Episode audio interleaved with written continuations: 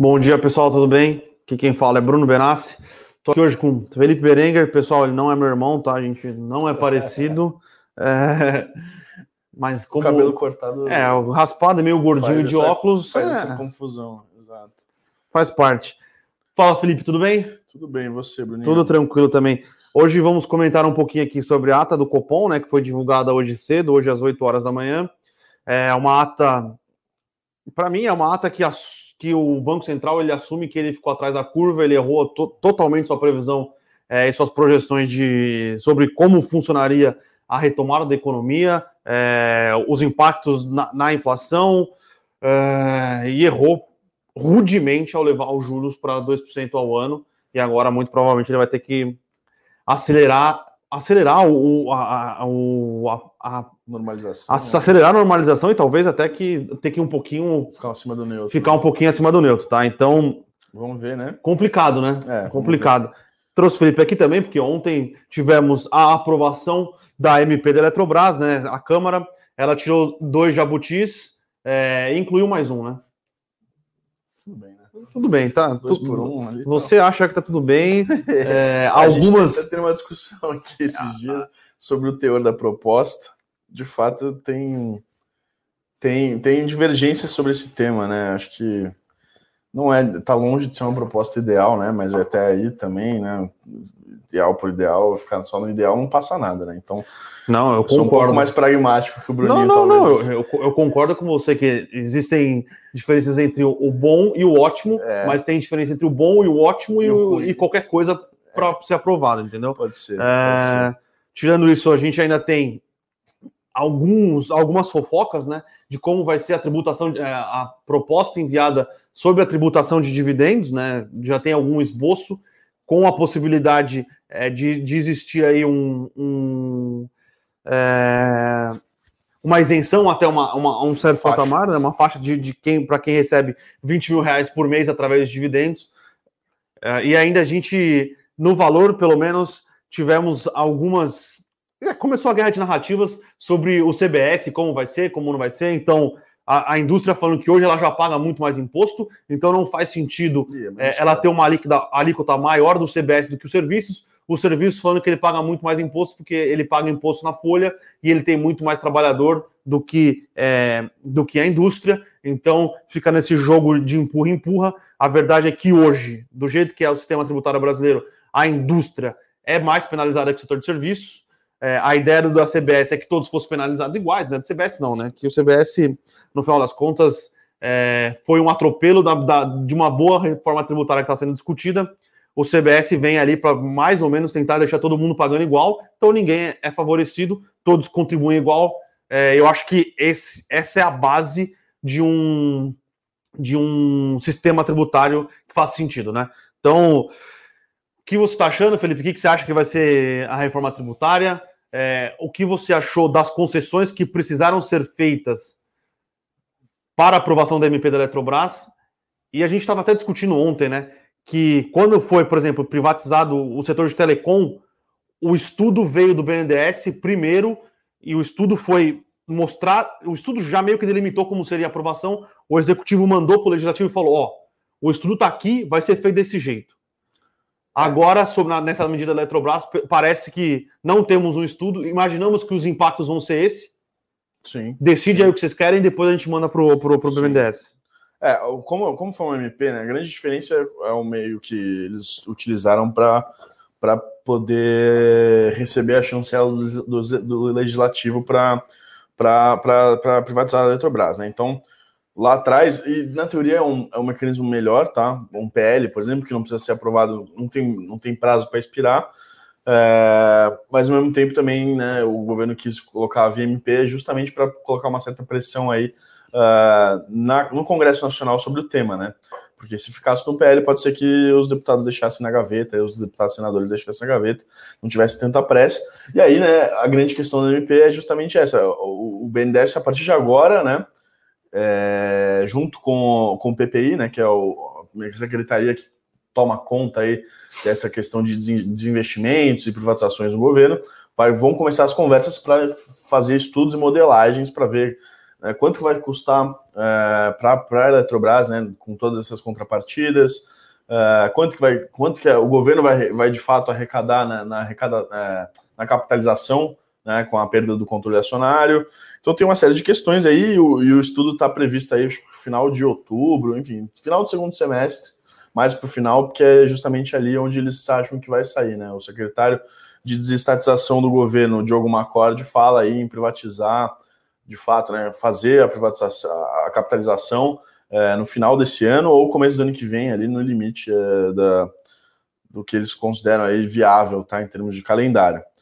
É, então, né, a gente sabe que as mudanças no texto do Senado tiraram, por exemplo, eu estava vendo aqui, tiraram a, a prévia que os consumidores poderiam comprar energia de qualquer distribuidor, que faz parte da abertura do mercado de energia, Sim. que hoje é fechado, né, principalmente o PF. Uh, e aí eles falam, não, então peraí, isso aqui está em outro, tá em outro canto, né? Os, os, senadores tentaram colocar isso na proposta, seria até positivo, tá? Uh... Mas tiraram duas coisas negativas. Também, exato. A questão de ressarcir o estado do Piauí, Piauí por causa da privatização da, da, da, companhia de distribuição, que era uma companhia quebrada, prestava um serviço é, péssimo para a população, foi privatizada, hoje é uma, é uma tem um é, dos melhores índices. Né? É, exato. É, e teve mais alguma coisa que eles retiraram. É, mas... Mas enfim, essa questão... É, então, aí fala, não, então tem um, tem um marco legal do setor elétrico que está tá tramitando na Câmara, a gente vai tratar é, disso lá, né? Então não vamos confundir as bolas, mas isso é muito relativo, né? Porque se confunde as bolas em outras tantas emendas que a gente viu aqui sendo colocadas, esses jabutis uh, exigindo contratação de termoelétrica, de usina carvão, né? Uh, e isso quem, quem vai pagar, né? Quem vai fazer. Essa... É o consumidor. É o consumidor, exatamente. É, o governo fala que não, que não sei o quê. É o consumidor. Mas é o consumidor no final do dia, né?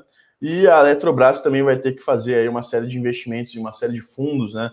Uh, se eu não me engano, ali da, do, do, do, Rio São Francisco. Rio São Francisco. Rio São Francisco, uh, outras regiões aí mais estratégicas, segundo os senadores, aí para a questão da energia no país. E isso vai sair do caixa da própria Eletrobras, tá? É, tudo bem que as perspectivas aí, né, quando se fala em privatização, o mercado tende a, a olhar para a empresa com mais carinho, inclusive, né? Mas são custos aí contratados, né? Sim. Que devem aí, é que nem a gente fala, confundindo fluxo e, e, e estoque. Uh, a gente não sabe como vai ser o fluxo da Eletrobras nos próximos anos, né? Agora, esse, esse, essa questão dos, dos gastos já está ali, já estão ali. Vamos ver como é que vai ser. E vamos esperar também os estudos aí uh, da Eletrobras, tá? É, é importante lembrar Do que, BNDES. obviamente, no Brasil, é, as associações, associações de classe é, cada um puxa a sardinha para o seu lado, mas, por exemplo, a Fiesp disse que o projeto é muito ruim. É, é... que queria o original, né? sim, sim, original. tentou voltar do Temer. É, a, associa a Associação dos, dos, dos, Grandes Consumidores do Mercado Livre de Energia fala que o projeto é ruim e a Associação das Empresas de Gás, distribuição de gás, essas coisas, falam que é bom. É óbvio que elas falariam que é bom, porque tem 8 gigas de energia contratadas de, de gás. É. Então, é, ou a gás ou a carvão. Então, obviamente, ela falaria que o projeto é bom e não, não vai ter um aumento do custo de energia. É, o, porém, o, tudo isso aqui para falar que a, a, privatização da Eletrobras sim é positiva, é, porém, os custos futuros dessa privatização não estão claros, não estão nem um pouco claros. A gente, é, o governo diz que vai ter uma redução é, na, na, na, conta de na conta de, na, na, tarifa de energia, porém não ficou claro não ficou claro da onde vem e a, a quantidade de medidas é, estranhas à natureza do projeto de privatização que foram adicionadas é, causa um pouco as, as, medidas estranhas causam estranheza, né? Então é, temos, que um, temos que ter um pouco mais de, de parcimônia aqui é, sobre os impactos de longo prazo. Para a empresa é positivo, é, para a população para o Brasil como um todo, não sei. É, ainda existe a questão de quem for demitido da, Petro, da Eletrobras sem justa causa nos 12 meses pós-privatização tem que ser recontratado por, ah, alguma, por alguma, algum outro órgão é, estatal. Né? Então, é, lembrando que a Eletrobras ela quer abrir um, um processo de um PDV, né? Então, é. eu entraria nesse PDV. É. é. Enfim, vamos ver aí quais serão os próximos desdobramentos. Obviamente, tá? E aí, é, falando um pouco mais do, do, da, da, questão política por trás da, da, da, privatização é positivíssima, tá? A notícia para o governo, principalmente para o Paulo Guedes e equipe, tá? Então, é óbvio que eles não vão falar dos jabutis, dos eventuais custos, o discurso é esse, né? A gente vai ter uma redução na tarifa. Uh, Era enfim, igual do gás. Vamos entregar, vamos entregar, vamos entregar uma empresa grande privatizada, né? Isso já pensando em 2022, tá? Eu tenho, eu, enfim, me parece aí uh, um, um, check ali na lista né, do, das promessas que o Paulo Guedes fez. Obviamente não vai ter um trilhão em privatizações, mas pelo menos vai poder chegar. E aí vai, enfim, vai envolver na narrativa, né? Vai falar, pô, a gente tentou, não deu para fazer aquela e aquela outra, não sei o que, mas a Eletrobras, que é uma baita empresa, né? Uma empresa grande, de, de valor mercado grande, relevante, a gente conseguiu né, sim, sim. vender, enfim. E aí fica aí o discurso que obviamente agrada o mercado. Tá falando um pouco então só para a gente. Vai ser igual a tributária, provavelmente. Qualquer coisa que, que for passado é, é, vai, vai, ser uma, é, é, uma questão de. É, eu fiz uma reforma tributária, por mais que a gente enxergue o caminho que a reforma tributária pode tomar como bastante complicado, né? É, a, nossa cenário base aqui é que essa reforma não vai para frente, tá? E acho que é, é até mais perigoso ir para frente alguns temas, né? E deixar outros para trás, é, do que se, se acabar morrendo e ficar, por, exemplo, para 2023, tá?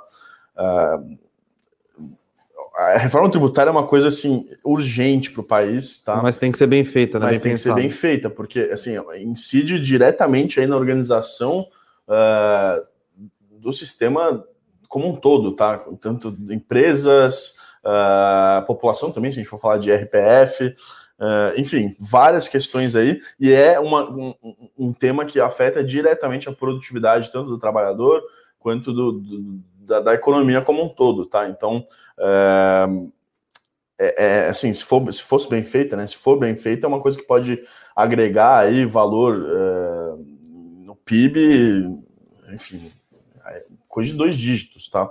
Em sim. 10 anos, sim, em, sim, sim. coisa de 20 anos ali é uma, uma diferença brutal, ainda mais num país como o nosso que tem uma produtividade baixa, né, estagnada nos últimos 20, 30 anos, e já não tem mais o nosso bônus demográfico. Então, é uma, são coisas que a gente precisa ficar de olho aí. É, então, assim, se fosse para ser uma opinião pessoal, deixa essa aqui de lado, a gente já, já entende que já não tem muito clima na Câmara e no Senado, até pelas questões que a gente comentou aqui, o Bruno comentou, de divergência entre setores, tá? O, o setor é, de serviço sempre vai puxar a sardinha para lado deles, por outro lado, a indústria de fato aí tem um pouco mais de tributação já uh, naturalmente, tá? E o, o, timing parece ruim, né? É, e o timing é, um, é, um, é um timing que hum, a indústria é, se beneficiou alguma coisa, principalmente por causa do, do dólar um pouco mais fraco, então conseguiu é, exportar o, o muita recomposição de estoque. o setor de serviço está ferrado. Enquanto ainda. o setor de serviço foi completamente dizimado ali por uhum. causa da, da, da, pandemia e das medidas, das medidas restritivas ali, né? Então, é, parece um timing um pouco ruim, e, isso pode levar uma, uma, uma reforma, ou pelo menos um, um projeto de reforma tributária que continue, é, eu vou dizer, é, que continue tratando de maneira diferentes setores da economia, coisa que uma reforma tributária é, fidedigna, né, uma bem, bem feita, não deveria. Não né? faria, né? não faria, né? É, assim, o CBS, por exemplo, você mesmo falou, né? A gente já tem discordâncias aí. Não, não tem nem como pensar num CBS diferente para cada setor, né? Tem que, isso teria que ser planificado. É, exatamente, porque senão complica. A, o, o, sistema tributário continua complicado como Exato. é hoje, né? Então, é, é, é eu, eu, na, na, reportagem do Valor que fala sobre é, a tributação para a IRPF, a, a Vanessa, que eu acho que era a, a Canado, que era a responsável pela, pela conversa da reforma, de, de, reforma da parte tributária do Ministério da Economia, disse que exatamente colocar é, uma, uma alíquota de isenção acima dos 20 mil reais com, continua complicando o sistema tributário, né? Sim. Então. É, e ela é. nem, ela nem fez assim, ela nem se colocou contra essa questão, mas falou assim: se é pra gente fazer essa faixa, por que, que não usa já as faixas ah, é, sim. que já existem no RPF, por exemplo, né? Então, assim, ali é tão delicado que qualquer vírgula que você coloca a mais já pode causar um efeito ali uh, gigantesco, tá? Inclusive né, no contencioso jurídico, enfim, em vários campos, né, principalmente no jurídico. A gente tem aí, enfim, coisas de processo de anos, de décadas sobre, sobre tributos, sobre sistemas de tributos que mudaram nos últimos anos, né? Enfim. Então, um dos pilares né, de simplificação da reforma tributária ele fica meio perdido nessa, tanto acho que pelo fatiamento da reforma, tá? Quanto pela, pela, essa, pela esses novos, essas novas discussões de, de repente aí, uh, enfim, compensar um setor frente ao outro, né? Não faz sentido nenhum uh, do ponto de vista da, das melhores práticas aí de um sistema tributário, que é o que a gente está tentando alcançar. A gente, mercado, né, enfim, as pessoas que estão que estudam o sistema faz tempo, os especialistas aí colocam isso como uma prioridade, né? Simplificação, transparência, é, progressividade também, né? Dentro do do, do, do, do, que, do que é justo e justiça, né? Também, justiça tributária, que é uma coisa. São todos esses pilares são defasados no Brasil, tá? Vamos ver, a gente não acredita muito nessa, nessa reforma tributária avançando aí, e até, até, até fica com um sinal amarelo ali para se alguma coisa avançar em detrimento de outra, né? Então, é, essa, essa questão dos dividendos talvez não seja tão problemática assim. Mas, por exemplo, avançar com o CBS, deixar os outros tributos lá para trás, ou a questão da desoneração da folha, e imposto sobre transação, que parece que morreu mesmo, o Guedes já meio que descartou, mas enfim, essas coisas aí que seriam, que seriam discutidas aí eh, separadamente, pontuais e poderiam avançar, a gente até prefere deixar isso em, né, em, banho-maria e, e, tentar retomar aí, de repente, num novo governo, uma reforma mais robusta, tá? Com, com maior, com maior janela, uma janela de abertura maior, né, para discutir isso uh, uma janela de oportunidade, na verdade, né, maior para discutir isso no Congresso, entre os setores também. E a reforma administrativa, Felipe? A reforma administrativa é aquela coisa, também está longe de ser ideal, eu acho que tem pontos positivos. O problema é que o Senado vai, o Senado, a Câmara e o Senado vão querer mudar bastante, o Congresso, né, vai querer mudar bastante a, o teor da proposta, vamos ver qual vai ser né, essa desidratação que estão falando. O governo acertou, tá, em termos políticos, de não deixar os servidores uh, dentro dessa reforma. Os servidores atuais. Os servidores atuais, dentro dessa reforma. É, obviamente seria muito melhor que eles estivessem dentro, mas a gente sabe que não tem viabilidade nenhuma isso de acontecer. Inclusive o próprio governo Bolsonaro, o próprio Bolsonaro e outros, outros setores aí não ligados à economia do, do próprio governo não, não, não, não topariam provavelmente essa reforma aí mais com forte. Com, com, com, os, servidores, os servidores atuais servidores. dentro da reforma, né?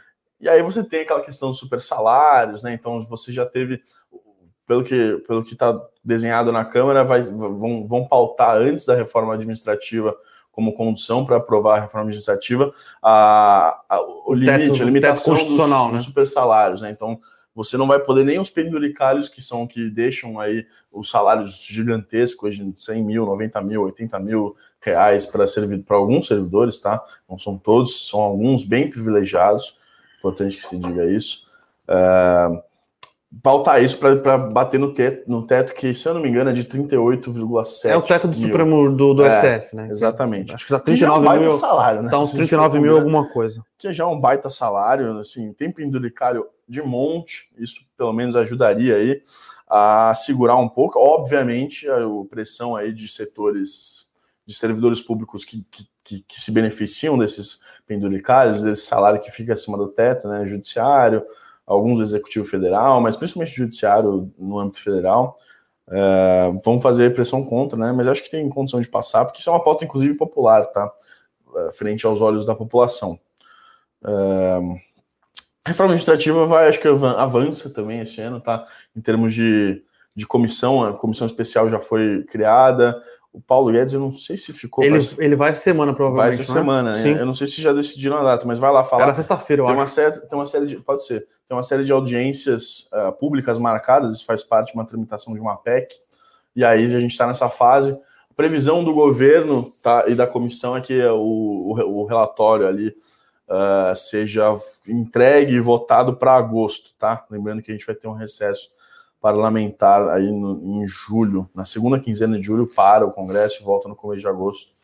Então, né, é isso. O tempo está fechando, mas acho que dá para avançar ali, dá para tramitar. Não, acho que não dá para aprovar em, nas duas casas em dois turnos antes das eleições, e antes do ano que vem, na verdade, né? E acho que ano que vem já não tem mais clima para fazer uma mudança como essa. Vamos ver como as coisas se desdobram. Outra, outras duas coisas interessantes aqui que a gente estava discutindo ontem também. Na verdade, uma já foi aprovada, que foi aprovada é, mais ou menos do jeito que eles querem fazer com, com essa nova, esse novo, nova reforma política, né? Que foi a questão da, da, da transparência. É, da transparência não, do, da lei de combate à corrupção, uhum. que foi aprovada ali em, em... É, semana passada. Foi semana passada, mas foi, foi em reuniões fechadas, né? Porque não, não tá tendo. É, obviamente, por causa da pandemia, não está tendo a, a, o, as comissões abertas e tudo isso. E existe a discussão é, do avanço de uma reforma política é, que está sendo discutida, sendo discutida, é, vamos colocar as escuras aqui, entre aspas, né? É, uhum. Mas parece ser um retrocesso ou a tentativa de colocar alguns retrocessos aí no, no, numa discussão mais ampla de reforma política, né, Felipe? É, então, semana passada, até peguei aqui, quarta-feira foi o dia que uh, o Lida foi lá, combinou com os líderes, passou por cima de, de, do rito normal, né? Então, aprovou com urgência, reduziu o tempo em comissão especial, já levou para o plenário e aprovou ali. É... Lembrando que o, o, relator da proposta, né? Ele foi contra. É, exato. Você vê como. Porque mudaram bastante o texto em cima da hora, tá? E até, até tem algum. Por exemplo, peguei um editorial aqui da Gazeta do Povo, fala que até teve algumas, algumas questões ruins retiradas do texto, mas a gente teve uma série de retrocessos aí. É, diz, sobre, diz sobre respeito à lei de improbabilidade administrativa, tá? Que é uma lei que vai reger aí alguns comportamentos e punições uh, para servidores públicos, servidores não, né? Para todas as pessoas que ocupam cargos públicos, então não só os servidores, como os políticos também. E aí teve uma série de retrocessos aqui. Uh, enfim, exceções ao que se configura como, como uh, improbidade administrativa e por aí vai, né? A gente sabe que. E, e é engraçado porque todos os olhos estavam voltados ao Senado Federal com sim, a, com a sim, da Eletrobras. E aí é, é nessas horas que esse, esse, tipo de manobra acontece, tá? Porque se tivesse as coisas estivessem mais calmas, vamos dizer entre aspas, isso não aconteceria, tá? E a segunda coisa que você falou, que é a reforma uh, eleitoral, tá? Isso também está sendo, uh, tá sendo feito, na verdade, por várias frentes aí no Congresso, no, na Câmara principalmente. Você tem questão do voto impresso, tá? Que é uma questão polêmica. Eu até, eu até entendo uh, alguns. Enfim, acho que a grande questão é que o debate tem que ser feito com calma e não é isso que está acontecendo, tá? Não, não sou uh, 100% só por, por, por, por, uh, por ser 100% contra a questão do voto impresso, mas é uma coisa que custa, custaria muito, por exemplo, para o ano que vem.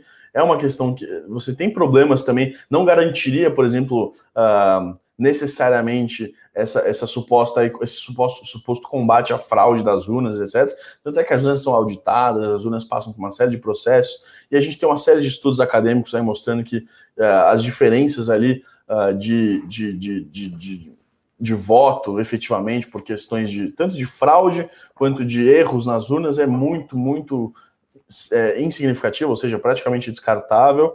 Isso é uma das frentes, tá? Outras frentes uh, envolvem a aprovação do distritão, que é um modelo de votação proporcional, tá? Hoje a gente tem um modelo de, propor é, um modelo de votação para o legislativo proporcional com lista fechada, ou seja, a gente tem os partidos uh, fazendo com lista aberta, na verdade, perdão, os partidos colocando ali os seus candidatos, mas você depois distribui entre os partidos e eventuais coligações, tá?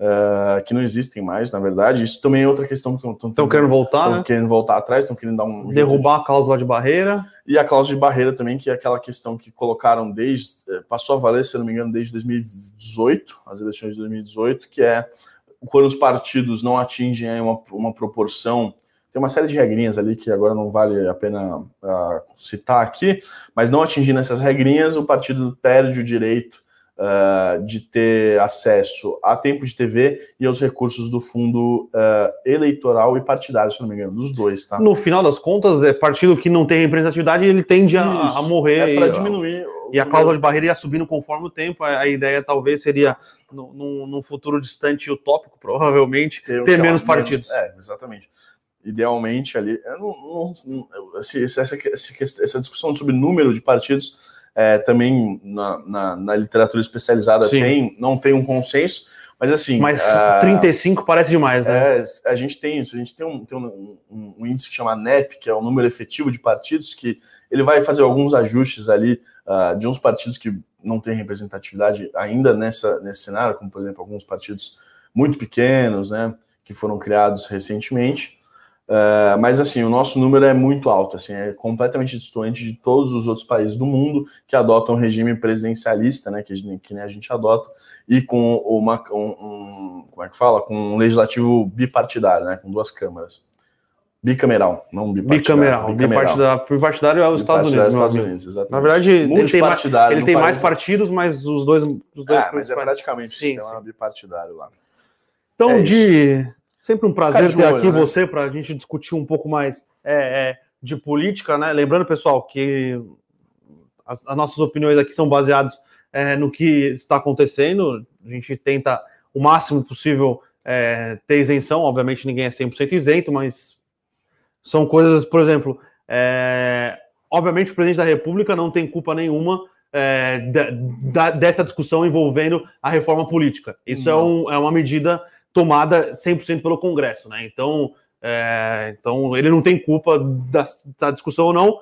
Se chegar nele e ele, ele aprovar ou ele sancionar um, e se for aprovado, obviamente, algo nesse sentido, aí sim ele, ele toma partido ou não. Mas enquanto as discussões estão acontecendo na Câmara de algo que nem foi é, levado pelo Executivo para a Câmara, o presidente é isento, né? Exato. É, é, e essa, essa iniciativa é de, justamente dos pequenos partidos que têm representatividade na Câmara, no Senado, enfim. É, é uma, é uma demanda, é uma tentativa de sobrevivência dos próprios deputados e senadores, tá? E aí você consegue, por meio de conversas ali, Sim. angariar apoio dos, até dos grandes partidos, tá? Beleza, então vamos comentar um pouquinho aqui rapidinho sobre a ata do Copom, né? O Copom divulgou a ata hoje é, da reunião realizada semana passada, é, deixou basicamente é, claro que o é, que a, voltou a deixar 100% claro que a preocupação do, do, do, Copom é com, a, com o cumprimento das metas de inflação, né? Lembrando que as metas de inflação do ano que vem é, é 3,5.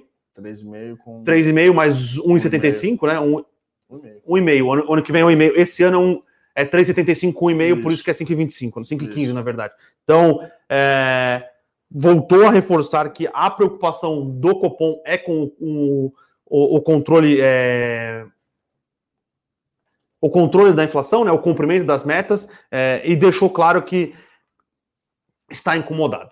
Está incomodado com a, a pressão inflacionária que vai ter sobre esse ano. É, esse ano, basicamente, ele jogou a toalha, não existe mais muito o que fazer sobre, sobre a política monetária, mas deixou claro que para o ano que vem é, ele quer entregar a inflação no centro da meta, da meta, e a inflação no centro da meta ano que vem é de 3,5%. É, como eu tenho falado aqui, o Copom mudou a política monetária. É, até o dezembro existia ainda o forward guidance, né? Que ele acreditava que ele conseguiria manter é, a, ancorada a inflação para o ano de 2021 é, através daquela, ah, se alguma coisa mudar, eu vou, eu elevo juros, e a gente viu que é, acabou não dando certo, né? É, foi uma puta de uma guinada, né? Desculpa o palavrão até, mas assim, foi uma bela guinada para essa reversão aqui que a gente tem visto nas últimas atas, né? Então, saiu do Forward Guidance e aí todo mundo começou já pensa, pô, não, então vai subir. É, já vai subir, aí, vai na, subir, na foi, foi sim, sim. Subiu 0,75, já contratou mais 0,75 e falou de normalização parcial e agora já tirou parcial também. Vai, vai chegar lá para normalização e quem sabe até a gente vai saber como é que vai ser. Sim, talvez, talvez com, a, a verdade é, ele ficou, do... ele ficou atrás da curva. Exato. A verdade é, muita gente fala que o Banco Central não ficou atrás da curva, o Banco Central brasileiro ele ficou atrás da curva. É, e agora talvez a gente ainda acha que o 6,5 é suficiente, é, porém, talvez ele tenha que subir um pouquinho mais ali para realmente conseguir controlar algumas pressões inflacionárias. Lembrando que tem pressões inflacionárias que são exógenas, né? Então, uh, o Banco Central se botou numa situação complicada e agora é, o mercado vai cobrar mais juros. O, o, o, mesmo mercado, que era o mercado que estava todo é, feliz e pomposo com o Banco Central baixando juros, falando: não, não precisa, não precisa, tá tranquilo, vai dar tudo certo. É o mesmo mercado agora vai que vai batendo e vai querendo, quanto mais juros o Banco Central dá, mais ele quer, tá? Então. E o Banco Central se permitiu é, ficar nessa sinuca de bico. É, eu acho que é isso. Eles permitiu e agora é, a gente ainda acha que 6,5 no 6,5 para. Porém, o mercado é, ah, tem um bastante apetite, né? Ainda mais se ele estiver na ponta ganhadora. Então, é, a gente tem que continuar acompanhando bastante o, o, os índices de preço. Lembrando que a gente tem é, uma pressão inflacionária já contratada, que é da, da, da conta de luz, né? É, então. Está na ata também. Já está né? na ata, já a preocupação com a conta de luz. É, existe também uma preocupação de inflação é, alta nos países centrais, aí, pensando nos Estados Unidos, Europa. É, a China não é central, mas a China é um exportador de inflação ou um exportador de deflação, dependendo de como tiver é, o cenário por lá. Então a gente tem que ficar bastante atento aos dados econômicos e, e e, e dá uma torcida agora, né? É, com, então... com, o dólar dando uma, uma, dando uma arrefecida, e ele deu uma bela arrefecida, estava 5,80, voltou para os 5 reais, é possível que uma parte das pressões de preços é, elas, elas sejam acomodadas, tá? Então. É. Mas o, próprio, o próprio, próprio Copom fala, enfim, o comitê ele fala sobre essa questão do dólar e, e mas diz também não esperar muito também, assim, em termos, enfim, é uma posição bem mais hawkish, né, com certeza. Sim. É, ó, e aqui eu coloquei aqui para a gente ter uma ideia, são mais quatro reuniões, tá, até o final do ano, 3 e 4 de agosto, depois setembro, outubro e dezembro. Uh, levando em consideração se, né, mantendo aí a, a, previsão do próprio Banco Central, em agosto a gente chega a um juros, né, a Selic de 5, e aí vai saber, né? Mas provavelmente depois ou 0,75, 0,75 de novo, que acho que seria, acho que o, o contratado. Se fosse para fazer um exercício aqui, acho que seria o que o Banco Central é, preferiria. Né? É, ou então meio, meio, meio, né? Três de meio. Mas acho que o Banco Central prefere chegar logo nesse seis e meio aí para tentar dar uma, é, dar uma, uma segurada na inflação do ano que vem, tá? É, a ano morreu. É, desse ano não, não existe mais o que vai ficar fez. acima do intervalo da meta, Sim. né? Dos limites também, né? Do limite. Aí, inter... se eu não me engano, qual que é o processo? Tem que mandar uma carta lá. Ah, mas ele tem que escrever a carta de qualquer jeito. Então, e aí vai falar que ficou acima. Então, se não é uma grande, né? Sim. Não é um grande problema. Obviamente, a gente não gostaria de ter, assim, descumprir a meta. É... Mas o mundo inteiro está descobrindo É, então, em, em defesa do, do, do, próprio Banco Central brasileiro, foi um belo ano atípico, né? Inclusive com tendo que tomar a decisão de política monetária no ano passado, que refletiu nesse Sim. ano. É, agora, né? Tá pagando o preço de ter confiado muito aí na nessa no for guidance, é, nesses em ter um baixos, em ter um juros real negativo no Brasil maior que o dos Estados Unidos. Então, Exato. Então, é... o Brasil bom. não é, né? Não, não, bom, é... no final do dia. Mas que bom que reconheceu, tá corrigindo agora, que nem, ó, até falaram aqui, ó. O Charles falou assim: BC errou e quem não errou, mas acertou em ser dinâmico e corrigir. É isso aí. Bom, acho que dá pra, não, acho que dá para fazer uma crítica porque eles estão lá para fazer isso, estão para acertar, né? No, no, final do dia eles estão lá para acertar, acertar mais do que errar, pelo menos. E 2% ao ano era uma coisa que já tinha gente reclamando e falando sobre 2%, 2% é, é muito baixo, muito baixo. Uh, oh, gente do próprio mercado, olha, Bruninho, olha, olha a amplitude de, de alteração de política monetária do Banco Central. Ele foi de 4,5 para 2, Agora ele vai de 2 para 6,5. Isso no intervalo de um ano e meio. É, de 18 meses. Muito mais suave, né? Esquece. Então... É, uma, é, uma, é, uma, é uma discussão boa, mas acho que, de fato, né? Poder ter esperado um pouco mais para ver como que seria uma reação ali econômica. É. Vamos é... falar um pouquinho aqui do, das ações, que o pessoal aqui já está reclamando, o pessoal um pouco impaciente no dia de hoje. É, não tivemos grandes notícias no, no, no cenário corporativo. A Magazine Luiza anunciou que ela pretende é, fazer entregas com menos de uma hora, né, ou no prazo de uma hora em algumas cidades, é, e anunciou mais uma aquisição de, um, de uma empresa de delivery de comidas. Né? Lembrando que ela, a, ela comprou o Ike Fome ano passado, é, que é uma empresa com atuação no interior do Brasil, ela anunciou uma aquisição de uma empresa que agora atua no Espírito Santo. Tá? Então, Magazine Luiza, cada vez mais é, agregando valor dentro do seu ecossistema, é muito eficiente, é uma empresa muito eficiente mesmo. Se ela conseguir cumprir é, este prazo de entrega dentro de uma hora, ela gera um valor absurdo é, para o comprador, né? Que acho que hoje em dia todo mundo está é, tá nesse sentido, né? É, eu quero comprar, eu não quero sair de casa, eu quero comprar, eu não quero sair de casa, eu quero receber o mais rápido possível, né? Então. E realmente é uma maravilha. É, realmente não. Sem sombra de dúvidas, é uma Comprei- maravilha. Comprei um negócio que entregar no mesmo dia também é uma coisa de É, eu, eu comprei o, eu comprei alguns livros, é questão de um dia para outro ele já chega já. Sensacional. É, esse é um problema. Eu, eu queria até eles podiam demorar mais para entregar, porque vai chegando o livro em tudo. casa você não consegue não consegue é, é, Ler tudo terminar de tempo, ler, né? exato. Então é, a gente gosta bastante do Cage Magazine Luiza. Ela realmente continua se consolidando aí como o principal player de e-commerce com um com a parte com o ecossistema mais desenvolvido. Essa entrega dentro de uma hora vai ser muito positiva. Ela também anunciou que ela vai começar a fazer as entregas do seu, dos seus sellers, né? Que não é o material próprio dela, que não é estoque dela, em 24 horas. E conforme for se desenvolvendo o, é, este cenário aí, né, de entrega em uma hora, ela pode vir a fazer entrega de terceiros dentro de, de uma hora também. Então, é, ela consegue entregar muita coisa, seja para os seus consumidores, seja para sua cadeia, né, para o seu ecossistema. E, e a gente vê quais as questões que ela foi, foi fazendo, por exemplo, nas empresas que o Equi- nas cidades que o Equifome tem uma participação relevante, ela vai usar essa rede de motoboys do Equifome é, para conseguir para conseguir fazer essas entregas dentro de uma hora. Então ela compra, ela agrega valor, ela gera é, é, sinergia dentro do seu ecossistema e ela usa esse ecossistema para é, fomentar aí suas entregas. É, é- é um business é, é muito positivo, é muito forte, é, é realmente um, um case muito interessante. Outras notícias que a gente tem aqui hoje, a gente fez um, um, um curtas e boas, né? A gente tem ah, uma aquisição da Pets, né? A Pets, ela adquiriu o Cansei de Ser Gato, que é uma plataforma, né? É um, é um social, uma, uma mídia social aqui, né? Não uma mídia social, mas é um é uma plataforma que desenvolve conteúdo para donos de gatos, né? Então é, é uma estratégia que vem sendo é, desenvolvida por outras empresas. A SBF Group, né, a antiga Centauro, ela comprou Desimpedidos, né?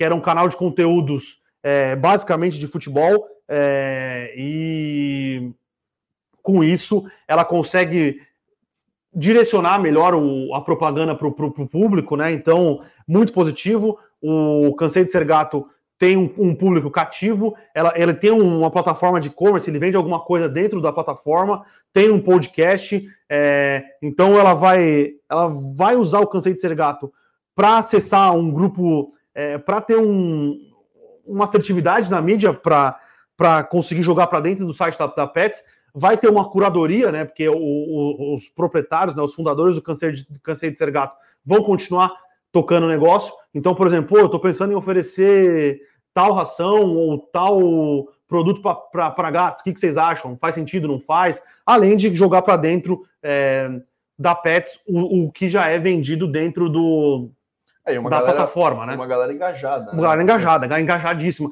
Eles têm o podcast, que por, por sinal mas é um nome sensacional, É podcast. É, e eles vão. E, e é engajado, ele é um dos podcasts é mais escutados do Brasil. É, quem é dono de gato, de cachorro, mas assim, acho que são esses dois principais, né? Gato, com certeza, assim, todo mundo adora o gato. assim, Sim. sabe? É Aquelas coisas de ter, ter pets em casa, né? Agrega, agrega valor. A Magazine Luiza fez isso com ela, ela- eu sempre esqueço, mas ela adquiriu um canal nerd para focar, para engajar e para focar é, é, venda nesse setor. O SBF fez isso com Desimpedidos para futebol. Então, é, são coisas que vão agregando valor, vão agregando é, dentro do, do ecossistema e parece fazer bastante sentido. Faz Lembrando que foi a primeira aquisição da Pets aí depois do seu IPO, tá? Sim. Falando mais algumas notícias corporativas. Existiu, existiu, existe ontem, né? Existiu ontem, que começou no final de semana, é, fofocas, né? Rumores de que o Cassino, que é o controlador do GPA, né? Listado lá na França, Uhum. é, ele teria intenção de se desfazer da operação no Brasil.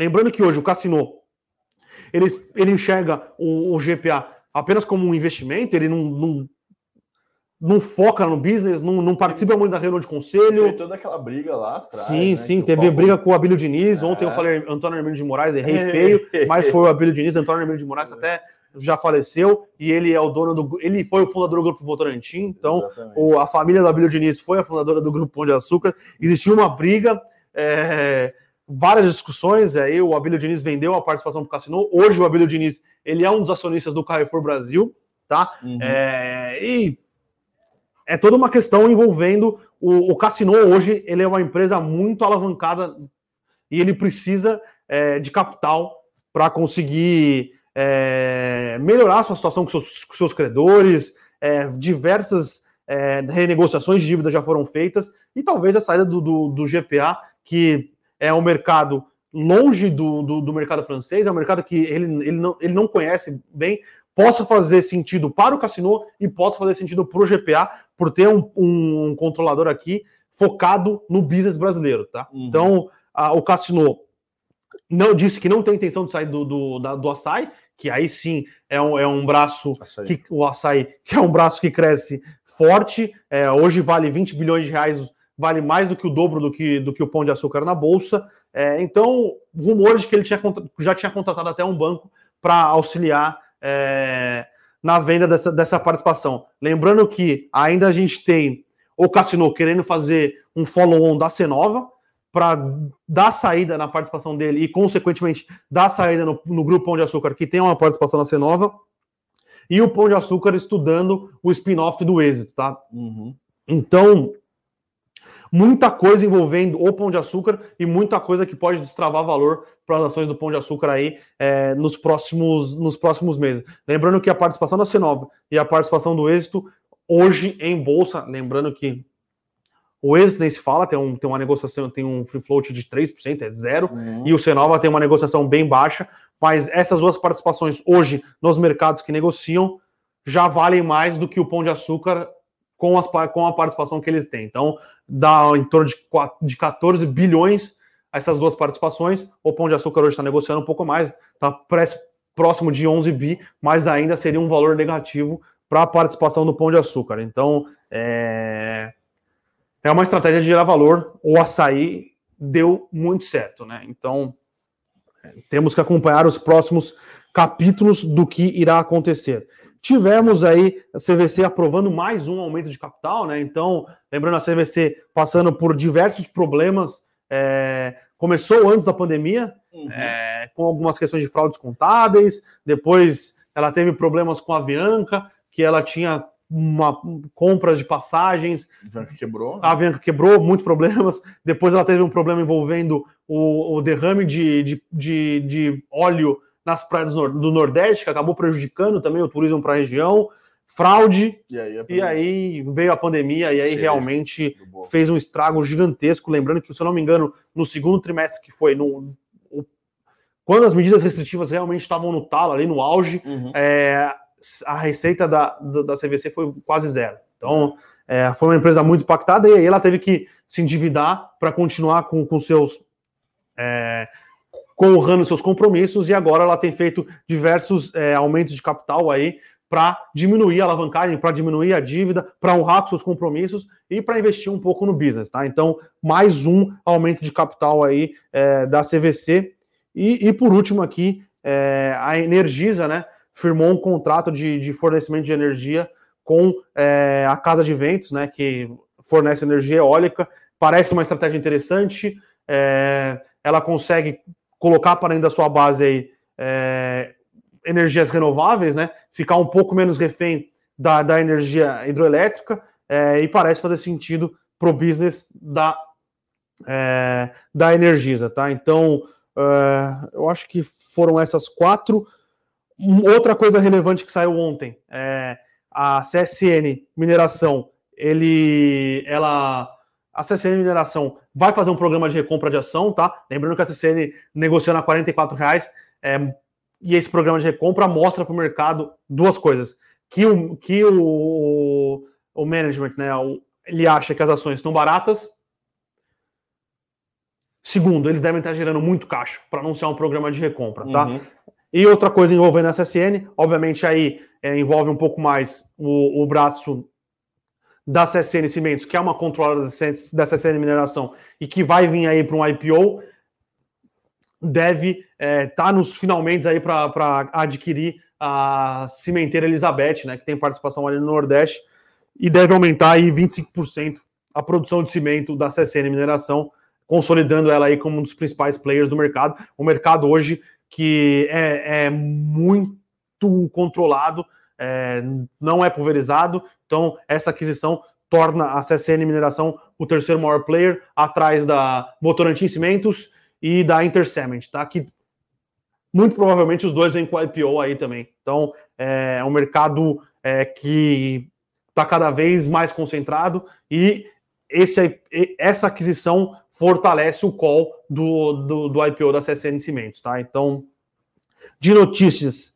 corporativas, temos isso. Pão de Açúcar aqui. Lembrando, o Pão de Açúcar soltou um fato relevante hoje pela manhã, dizendo que não tem nada disso, o Cassino é, não tá, é, não contratou ninguém, não está é, não tá estudando a saída do capital da empresa, porém, onde há fumaça no Brasil, ainda mais quando as ações sobem, que quer dizer que alguém realmente sabe do que está acontecendo, porque a gente sabe que insider no Brasil acontece é, de acontece de maneira considerável.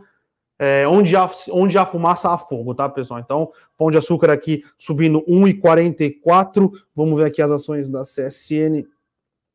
CSN subindo também 1,40. Na contramão do Na contramão do Ibovespa. Né? Pet, Pet subindo aqui 0,33 e a Magazine Luiza caindo 1,50, tá, pessoal? Então, é, o Ibovespa cai agora 0,81%, 0,80, vai na tela aqui, 128 mil pontos, 228. Não parece ter nada muito motivador agora de manhã dessa queda. Sim, sim. Tá? Ontem subiu, né? Então ontem eu foi na que... lá, lá dos, do mesmo mercados americanos, então pode ser. É, é, eu acho que é, é um. Uma realização, é uma realização de lucro, é. mas eu acho que o comunicado um pouco mais é, hawkish, duro, duro do, do, Banco Central pode, pode, é, pode dar um forçar uma corrigida no, no curto prazo, tá? Vamos. Perfeito. Vamos às perguntas, perguntas, aqui. Né? Arcos, falou, só falamos, falamos, falamos de hoje. política e falamos de ações também, né? O pessoal que estava um pouco ansioso aí, a gente conseguiu acho que cobrir bastante, né, do cenário é, corporativo. Pessoal, se a gente está aqui com o nosso analista político no Morning Call, a gente até, vai até focar, pitacos, né, focar né, um pouquinho mais na análise é. política. Lembrando que ele não está aqui todo dia, todo dia, a gente costuma trazer ele uma vez por semana, uma vez a cada 15 dias, ou quando a gente tem alguma notícia política é, extremamente relevante. Mas o pessoal é, fica um pouco Mas ansioso. o pessoal fica um pouco ansioso, eu Tudo imagino. Bem. Tudo bem, sem Faz problemas. Parte. Mas deixando claro, pessoal, quando, quando o Felipe Berenguer estiver aqui no Morning Call, a gente vai política. focar um pouco mais de política, um pouco mais de, de, de macroeconomia, até porque ele é analista político aqui da Levante. Perfeitamente. E agora para as perguntas. Tem uma pergunta interessante aqui do Arco Alves. É, eu pegar esta. É, existem previsões, previsões muito pessimistas sobre a nova crise global. Vários nomes renomados financeiramente estão é, prevendo essa crise. Na opinião de vocês, essa possibilidade existe de verdade ou não? Olha, Arcos, cara, é difícil é, afirmar se vai existir uma crise ou não. É, e tem gente Qual vai, que vai existir alguma ah. crise? Vai, porque o sistema capitalista vive de, de crises. Então, é, muito provavelmente a gente vai ter uma crise.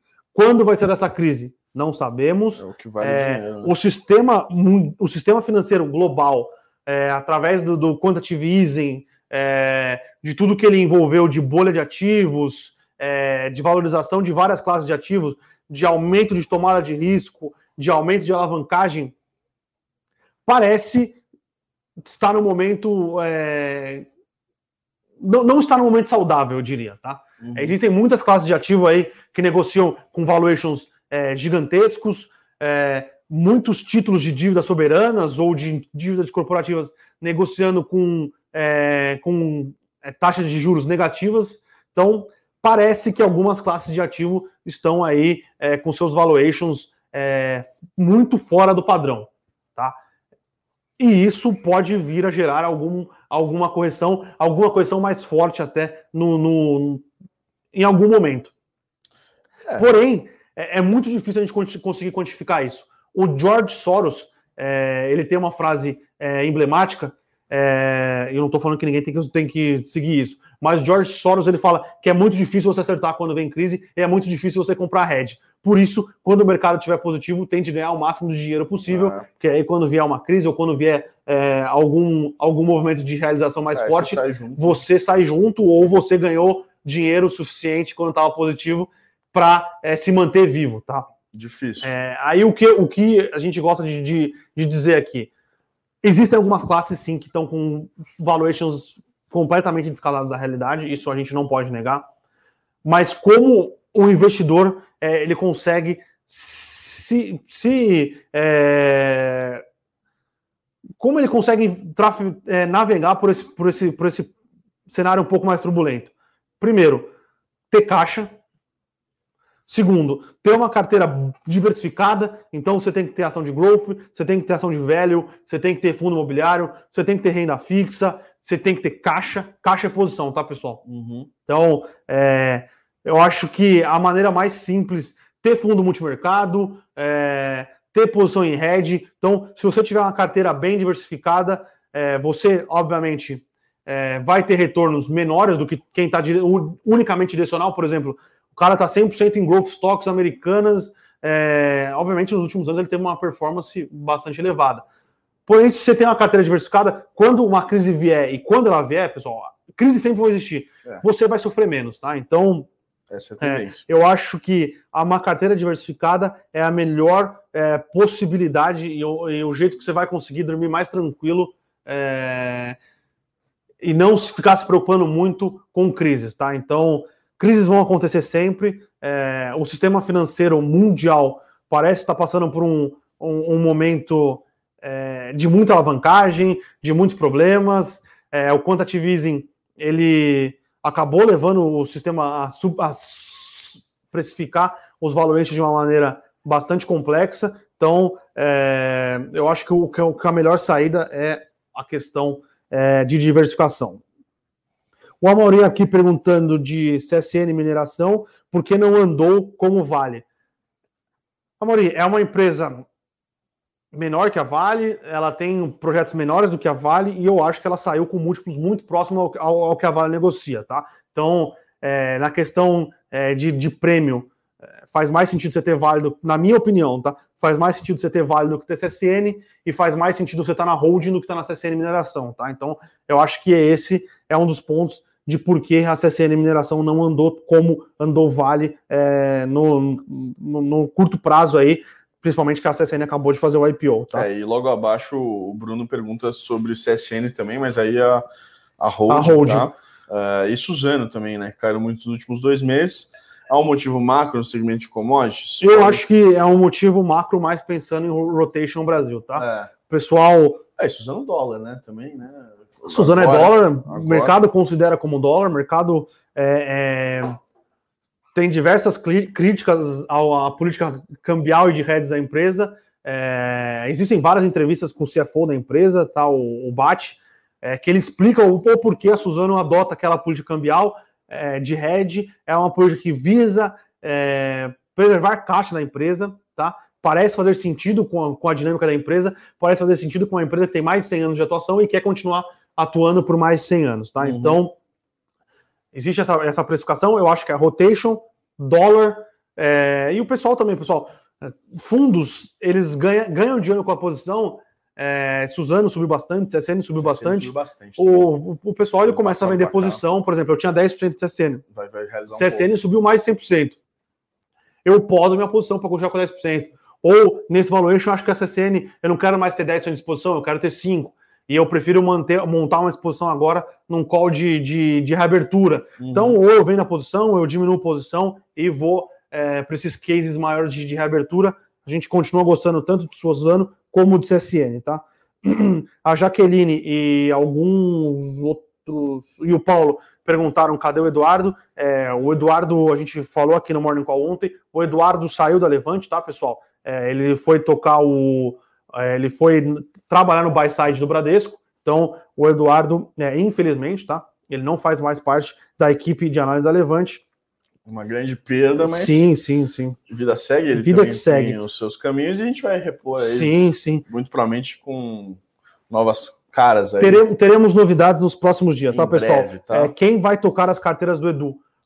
Por hora, quem está tocando as carteiras do, do, do Eduardo Guimarães sou eu, junto com o Rafa, né? Então, a gente está fazendo como colegiado, a gente não vai sair desmontando a posição das, das carteiras do Edu, pessoal. Fiquem tranquilos. É, até porque a, a equipe conversava muito também sim, com ele, né? Ele tinha os calls dele, mas era tudo. A equipe de análise continua acompanhando todas as empresas, tá? Então, lembrando, uhum. a gente tem a Nelly, a gente tem o Japa, a gente tem o Fernandão, a gente tem o Carneiro, agora a gente tem o Vitor. Então, a análise das, das empresas continuam as mesmas. Então, é, as posições que a gente continua confortáveis em manter, a gente vai continuar mantendo, a gente não vai fazer desmonte de nenhuma das carteiras do Eduardo Guimarães, até porque a gente gosta da maioria das posições que o Edu tem nas carteiras dele, tá, pessoal?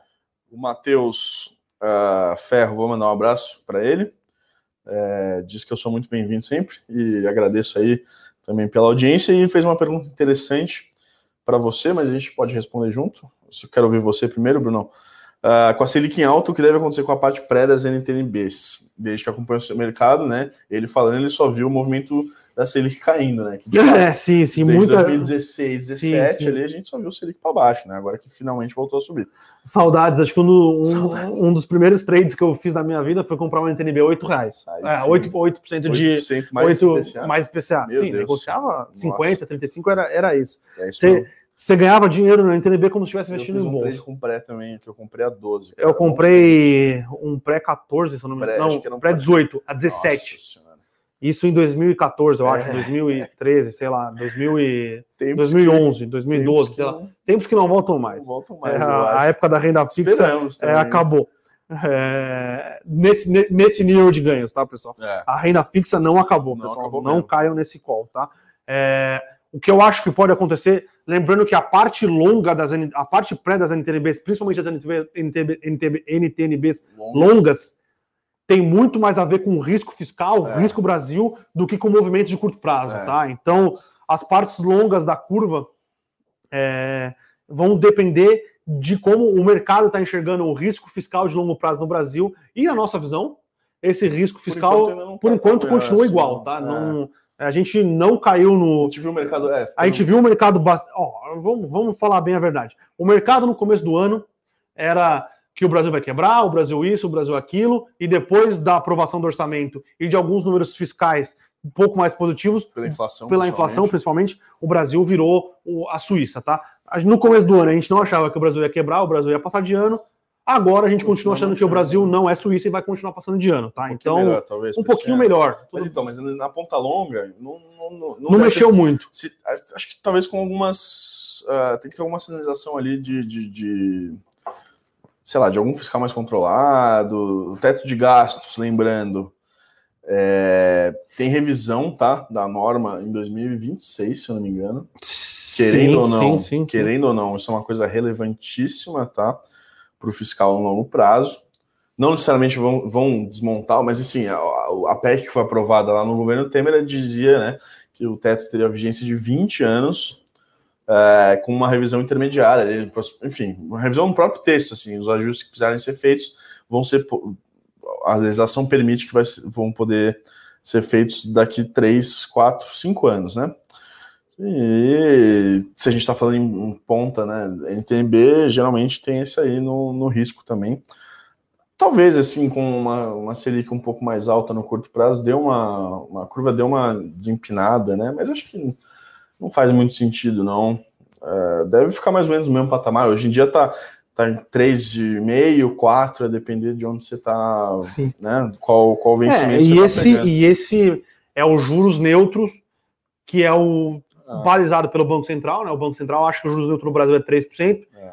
E a maioria das estimativas de mercado acreditam que o juros central, ou juros, nossa, juros central, o juros neutro do Brasil também esteja em torno de 3%. Aqui, ó, tá? 4,18 no 35 e 3,81 no 26.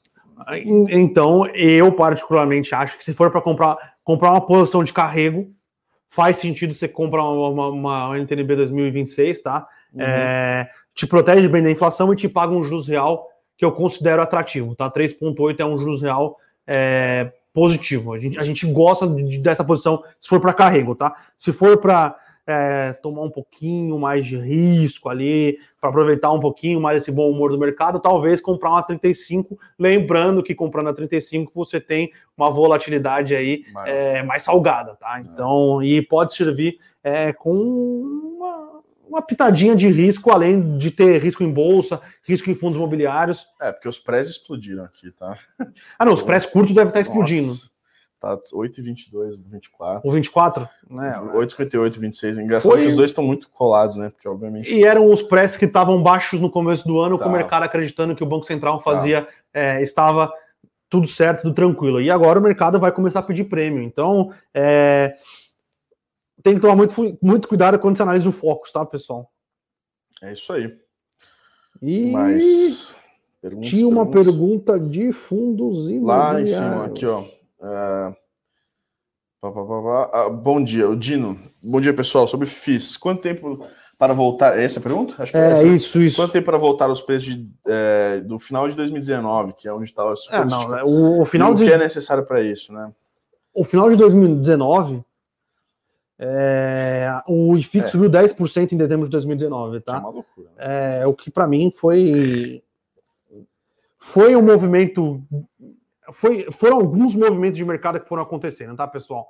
O pessoal que estava no, no, no CDI, ele começou a migrar de risco para o fundo de crédito, o fundo de crédito deu dinheiro no começo do ano, as taxas começaram a ficar espremidas, o fundo de crédito passou a, é, a ter uma performance um pouco pior, o pessoal migrou dos, dos fundos de crédito para os fundos imobiliários, e aí depois os fundos imobiliários teve uma migração em massa para as ações.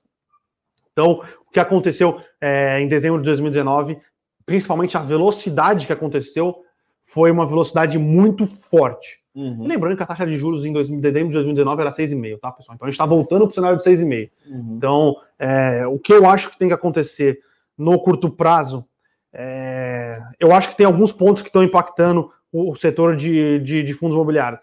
Primeiro, a incerteza se vem tributação de dividendos ou não, como vai vir e se vai vir. Uhum. Se vier com essa questão de uma, uma janela de isenção de 20 mil reais, não que- deve, É, não tá deve ter tranquilo, grande impacto. Porque FIS é muito mais né? PF pulverizado, É. É, então, eu acho que tem essa questão. Tem a questão do investidor pessoa física que migrou um pouco mais para ação, que agora tem uma parte do investidor que migra um pouco mais para renda fixa também. Uhum. Tem um investidor que é, que é um pouco mais impaciente e acabou prejudicando ali, principalmente, os fundos de, de laje corporativa e os fundos de shopping, porque foram fundos que tiveram a distribuição de, de, de, de rendimento para os cotistas um pouco mais prejudicadas, né? Fundos de shoppings fechados, é, fundos de laje corporativa, é, alguns tiveram vacância, outros não tiveram vacância, mas acabaram Re- É, reajustando os contratos. reajustando os contratos ou apanhando, porque a classe inteira apanhou, né? É, e agora a gente viu os fundos de logística apanhando no, no último mês. Acho que aí sim é uma migração do investidor pessoa física. É, então, e muita oferta.